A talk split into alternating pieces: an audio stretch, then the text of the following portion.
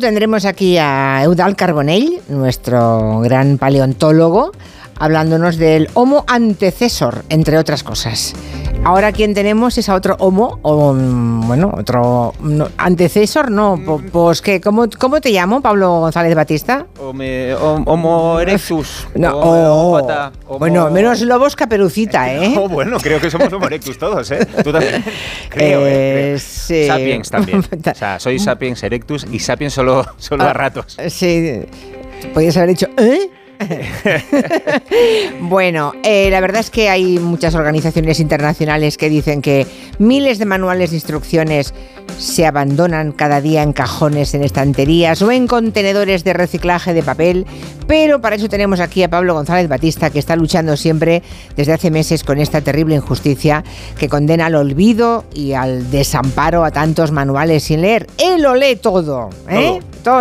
Todo lo que cae en mis manos, sobre todo Y la al- parte de atrás del champú, en la ducha. Me, gus- me gusta mucho y la leo con detenimiento. Ya, ya, ya. Estoy en- metido en esta cruzada, Julia, mm, en esta labor, digamos, no es muy callada porque vengo a contarlo todo. No, callada aquí, no es. Pero eh, comprometida, necesaria para salvar a los manuales de instrucciones porque ellos, ellos nunca lo harían. Los manuales de instrucciones no tienen, bueno, sí que tienen. No te, no te dejarían abandonado ni tirado. nunca te, nunca te abandonarían. El caso es que has descubierto que el 15 de febrero, que viene siendo hoy, creo, ¿no? que es hoy, tal Hoy. que día como hoy, Eso ¿eh? es. Eh, es el día de los hipopótamos. Es el Día Mundial del Hipopótamo, claro. Dices, no, estás celebrando San Fermín o el Día de la Radio. Digo, San Fermín, San Valentín o el Día de la Radio y se te olvida, pero es que hoy es el Día Mundial del Hipopótamo y quiero que lo celebremos, por ejemplo, escuchando juntos, con la mano en el corazón, el que yo diría que podría ser su, su himno, o como lo llamo yo, el hipnopótamo.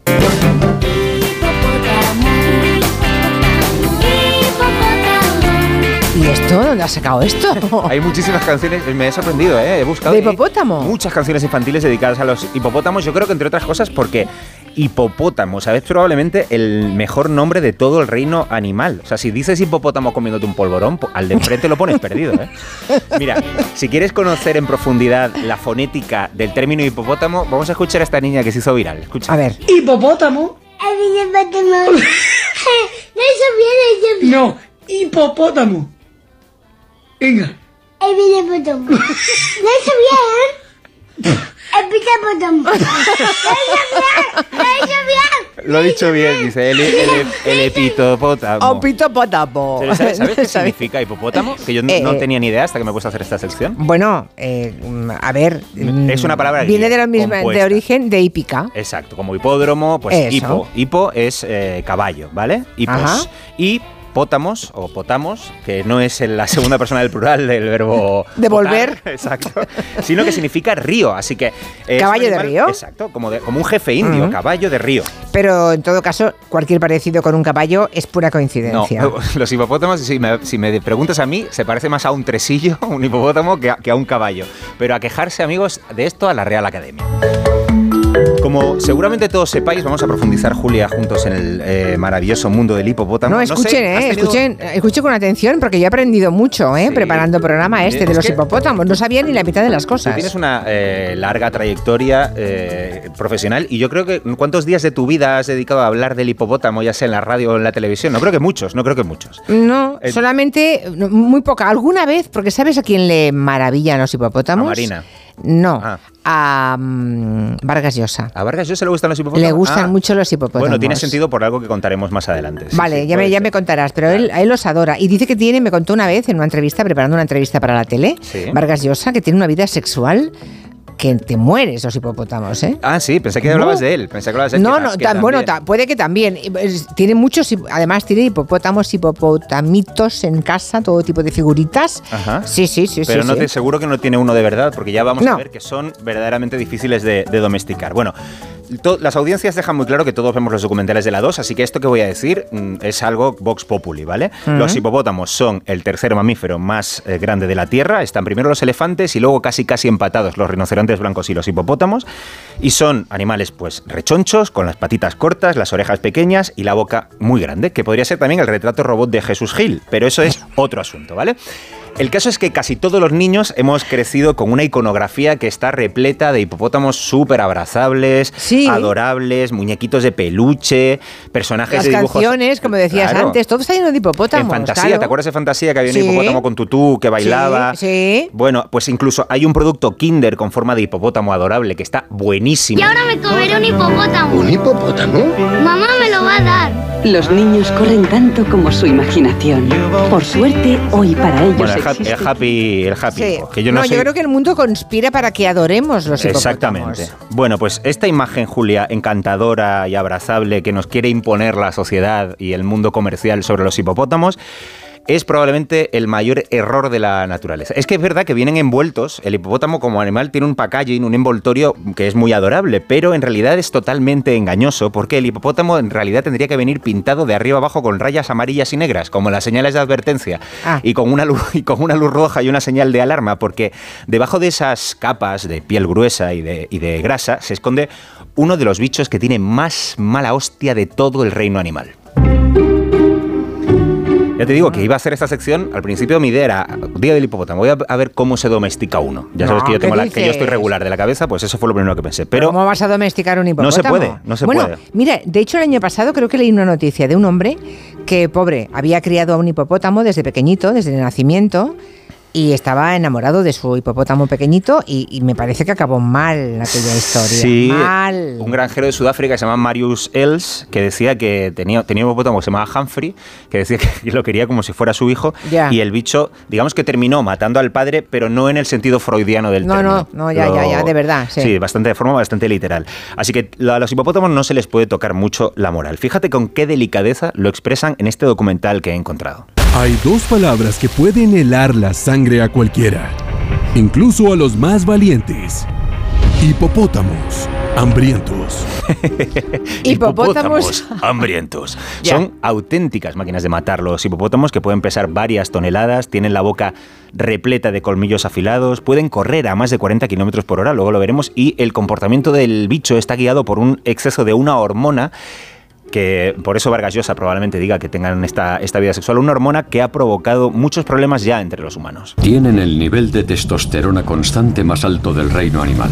Toma. Es no. más que Vargas Llosa, ¿eh? Hombre, qué barbaridad, ahora no entiendo. Claro. Y esto les convierte en el animal terrestre más peligroso y mortífero de África. Y eso, digamos que no es baladí. Es decir, en África la competencia entre cocodrilos, leones, rinocerontes, serpientes, arañas, etcétera, la competencia de animal más mortífero es bastante, es bastante elevada. Solo, de hecho, solo hay un animal, y esto es en serio, que provoca más muertes que el hipopótamo en África y es el mosquito. Anda. Pero es que los hipopótamos van a, en realidad, aunque por fuera, aunque por fuera parezcan adorables, luego por dentro tienen una maldad así reco- que mira, hasta la risa, hasta la risa la tienen malvada. Escúchalo. Este es verdad, es de verdad el sonido de un hipopótamo. A ver, otra vez.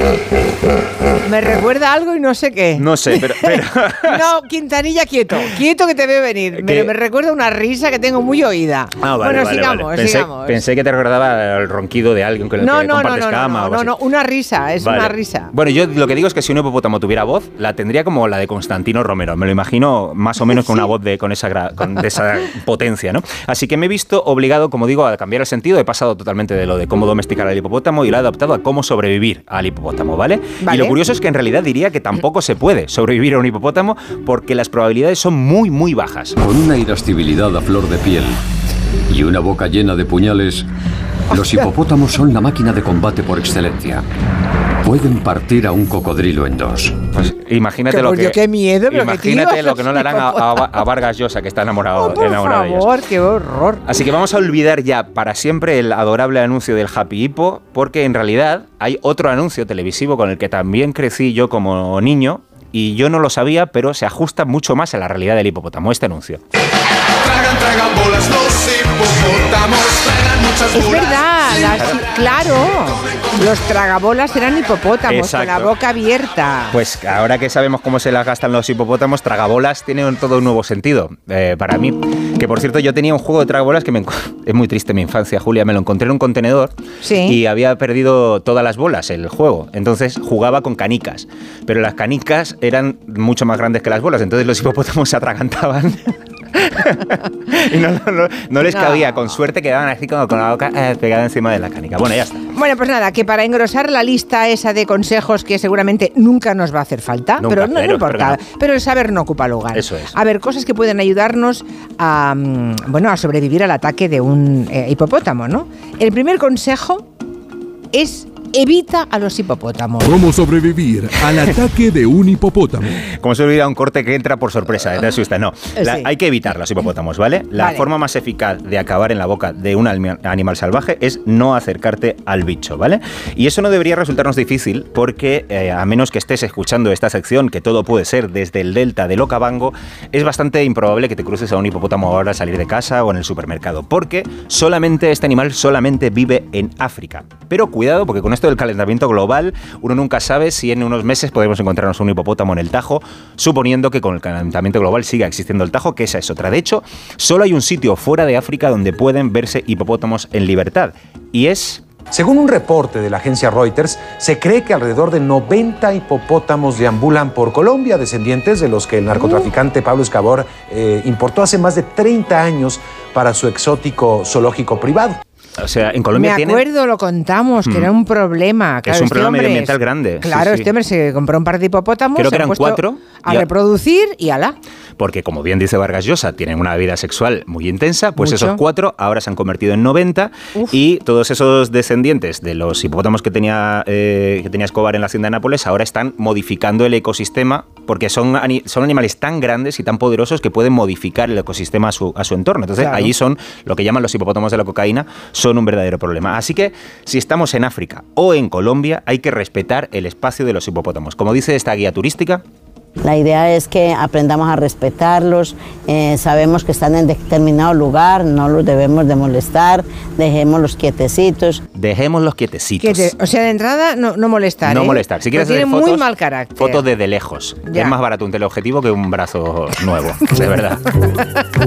Mejor un teleobjetivo, sí. Bueno, segundo consejo. En caso de que te encuentres en una zona con posible presencia de hipopótamos, por ejemplo Colombia, ¿eh? Exacto. hay que hacer ruidos para que te detecte. Eso, parece que a los hipopótamos las sorpresas no les van. No puedes ir con un hipopótamo por detrás, taparle los ojos, ¿quién soy? ¿No? Es mejor avisarles de que estás allí con tiempo. De hecho, Bueno.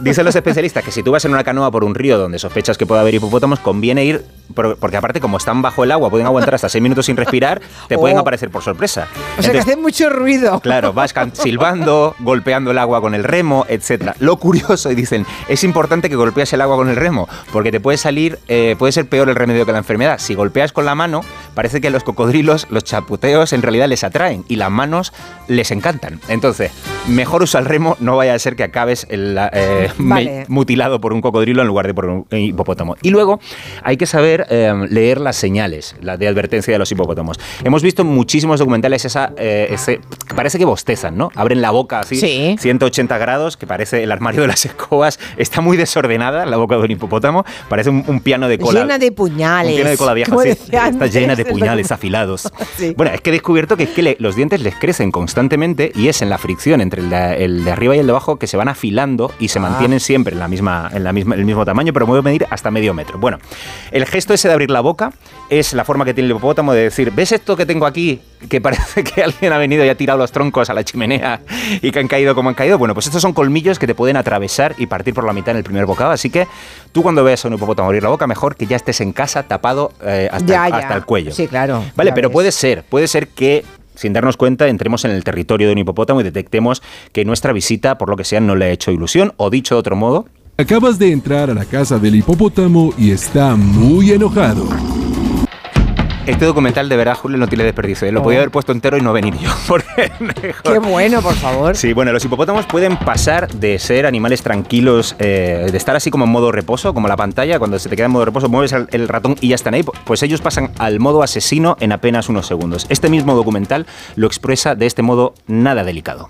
Son bastante nerviosos y si se sienten amenazados, bueno, fue un placer conocerte.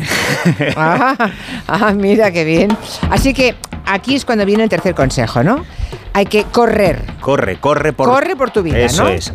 Ah, Y aquí es cuando recuerdas que el hipopótamo venía de caballo de río, porque corren mucho, galopan, corren muy rápido. Pero Lo- ¿cómo es posible con esas mm, patas tan cortas y, y la cantidad de peso que deben soportar que vayan a esa velocidad? Pues es la mala leche, es la testosterona, no pueden contenerse.